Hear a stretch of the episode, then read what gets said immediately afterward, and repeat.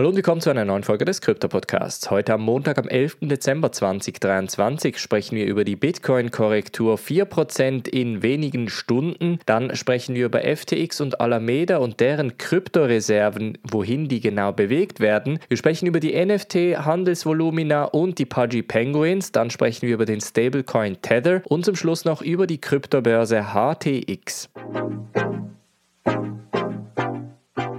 Springen wir in diese erste News Story. Und zwar hatte ja Bitcoin in den letzten acht Wochen tendenziell eher einen sehr starken Aufwind genossen. Tendenziell immer ins Positive gegangen mit einem etwa lokalen Allzeithoch von knapp 44.000 US-Dollar hat der Bitcoin-Preis aber in den letzten 24 Stunden doch nochmal korrigiert. Unter 42.000 US-Dollar ist der Preis nämlich gefallen, um knapp 4% in wenigen Stunden. Jetzt fragen sich viele, was ist da passiert? Und auch hier kann man wieder mal sagen, es war wahrscheinlich ein bisschen zu viel Euphorie im Markt.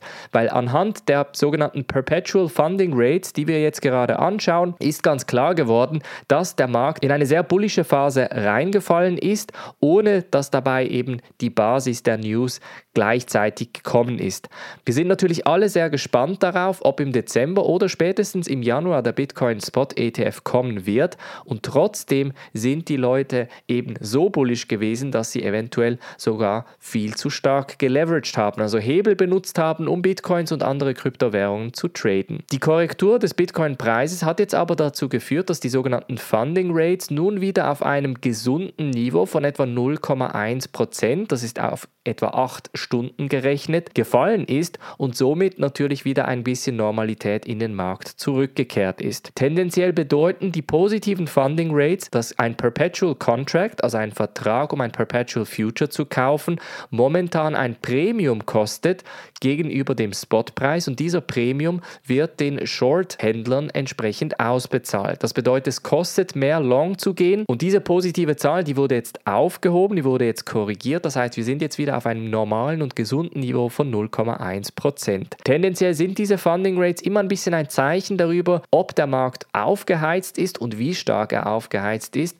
Und wenn wir da zu starke Funding Rates sehen, dann ist es tendenziell immer gut, ein bisschen Geld aus dem Markt herauszuziehen, um da dieser Euphorie nicht zu verfallen. Dann gleichzeitig sprechen wir natürlich über die Bitcoin-Dominanz in dem Markt. Wie gesagt, acht Wochen in Folge ist der Bitcoin-Preis stetig gestiegen. Viele haben da bereits eine Korrektur Korrektur erwartet und die ist nun endlich eingetroffen. Zwar nicht so stark, aber trotzdem eine Korrektur, die vor allem nötig gewesen ist. Denn normalerweise, das sehen wir natürlich auch bei anderen Vermögenswerten, können Vermögenswerte tendenziell nicht einfach stetig immer aufsteigen. Auch der Weg in Richtung 100.000, 80.000 oder eine Million beim Bitcoin-Preis, egal wo er dann schlussendlich landet, wird natürlich immer wieder hoch und runter gehen. Das gleiche werden wir übrigens auch bei Ethereum sehen. Ich kann mir auch sehr gut vorstellen, dass die nächste News Story, nämlich die Bewegung von Kryptoassets von FTX und Alameda, ein bisschen Angst in den Markt eingejagt hat, nämlich knapp 23,59 Millionen US-Dollar an Kryptos wurden zu Binance, Coinbase und OKX bewegt. In diesen Assets sind unter anderem 3150 Ethereum, aber auch 59,6 Millionen Aleph im Wert von etwa 6,4 und 6,8 Millionen US-Dollar. Auch Curve DAO Tokens, aber auch Avalanche Tokens und Chainlink Tokens wurden dabei bewegt, wobei die Ethereum-Menge mit 6,8 1,8 die höchste darstellt. Das könnte ein Zeichen dafür sein, dass diese Börsen bzw. FTX in diesem Fall oder eben Alameda langsam diese Kryptowerte anfangen zu verkaufen, um ihre Kassen entsprechend aufzufüllen, falls sie den Dienst wieder aufnehmen werden. Das heißt, bei FTX spricht man ja darüber, dass FTX einen neuen Start plant, um somit natürlich den Kunden die Gelder zurückzuzahlen. Und das können sie halt wirklich nur machen, wenn sie entsprechend die Assets, die sie in den Banken haben, momentan verkaufen. Man hat lange darüber gesprochen, ob FTX und Alameda nicht eine große Menge an Solana-Tokens verkaufen könnten und somit natürlich den Solana-Preis entsprechend runterdrücken könnten, aber trotzdem ist zum Beispiel Solana sehr stark angestiegen. Was momentan auch sehr stark ansteigt, ist das NFT-Handelsvolumen. Das ist nämlich seit einem, ich sag mal, fast Jahrestief von 300 Millionen US-Dollar im September mittlerweile auf 994 Millionen US-Dollar im November angestiegen. Jetzt fragt man sich da natürlich, ist der NFT-Markt zurück?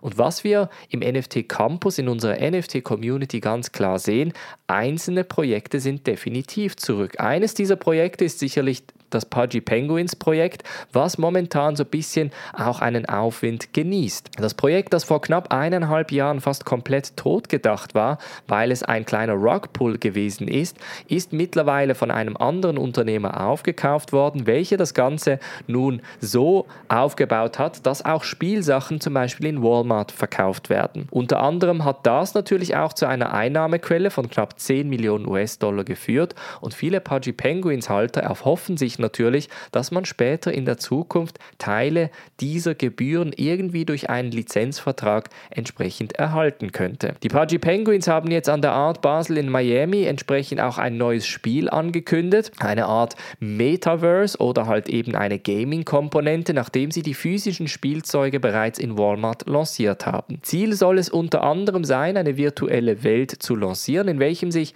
die Pudgy Penguins Halter, von welchen es 8888 Stück gibt, entsprechend austauschen können. Ob es eine Art Social Media Projekt oder eher ins Metaverse Gaming gehen wird, das werden wir in den kommenden Monaten sicherlich sehen, denn der Launch ist für 2024 geplant. Es ist sicherlich eines der stärksten NFT-Projekte momentan, aber natürlich auch die CryptoPunks und gewisse Kunstprojekte performen momentan relativ gut. Das heißt, wenn du interessiert bist am NFT-Markt, solltest du dich unbedingt für den Newsletter mal anmelden, denn da werde ich sicherlich ankündigen, wenn der NFT NFT Campus wieder aufgeht. Dann sprechen wir über Tether. Die haben nämlich 41 Krypto-Wallets eingefroren, weil sie unter anderem Tornado Cash gebraucht haben. Und Tornado Cash ist ja auf der OFAC-Liste. Das bedeutet, wer mit einem Tornado Cash Smart Contract interagiert, riskiert eben, dass seine Tether eingefroren werden. Für US-Bürger bedeutet das sogar bis zu 10 Jahre Strafe, weil man natürlich mit einem sanktionierten Protokoll interagiert hat. Im Falle von Tether ist es insofern interessant, dass Tether nicht das erste Mal, aber schon manchmal gewisse Krypto-Wallets bereits eingefroren hat, sobald sie bemerkt haben bzw. von der OFAC die Meldung erhalten haben, dass das Ganze sanktioniert gewesen ist. Tether versucht so natürlich eine gewisse Legitimität und Transparenz gegenüber der OFAC und den Vereinigten Staaten aufzubauen, denn Tether ist natürlich immer wieder unter Beschuss, weil sie nicht komplett alle Assets offenlegen. Die weltweit größte Stablecoin mit etwas zwischen 60 und 80 Milliarden US-Dollar an Kapital hat natürlich mit seinen knapp 40 Mitarbeitern relativ viel Geld angehäuft und kann natürlich jetzt auch im Kryptomarkt einiges bewegen. So gewährleisten sie allerdings, dass sie immer im legalen und richtigen Rahmen entsprechend aktiv sind. Und zum Schluss sprechen wir noch über die Kryptobörse HTX. Die hatte ja im November einen Hack, bei welchem etwa 30 Millionen US-Dollar gestohlen worden sind.